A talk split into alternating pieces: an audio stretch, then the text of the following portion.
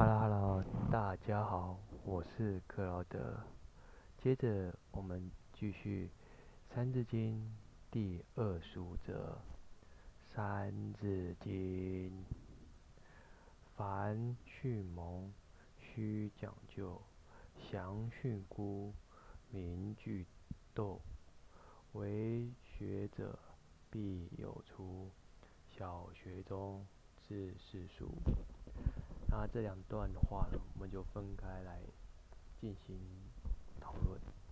那前面这一段，凡训蒙，须讲究；详训诂，明句读。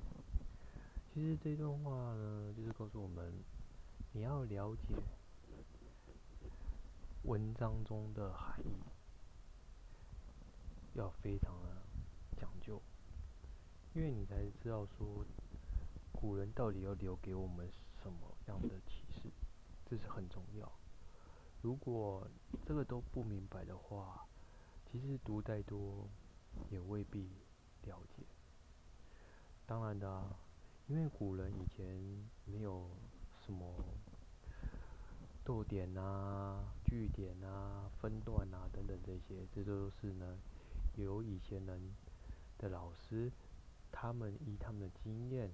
来去分段的，不像我们现在写个文章都要分号、分段、分章等等，让我们呢看得更仔细、更明白。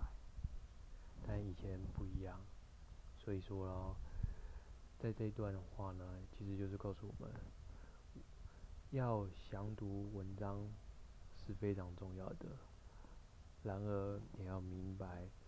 它的段落大意在哪里？好，接下来我们下一个，为学者必有初，小学中至四书。如果身为一个学子，不管你已经在读也好，出社会也好，都要一生与书相伴。好，这是一个很好的开始。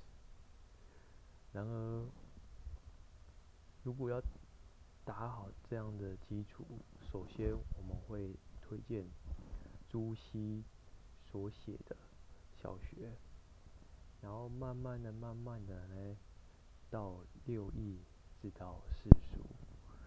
其实你看，作为一个学问者，这是一件很好的事情，因为学海无涯，我们人一辈子都要。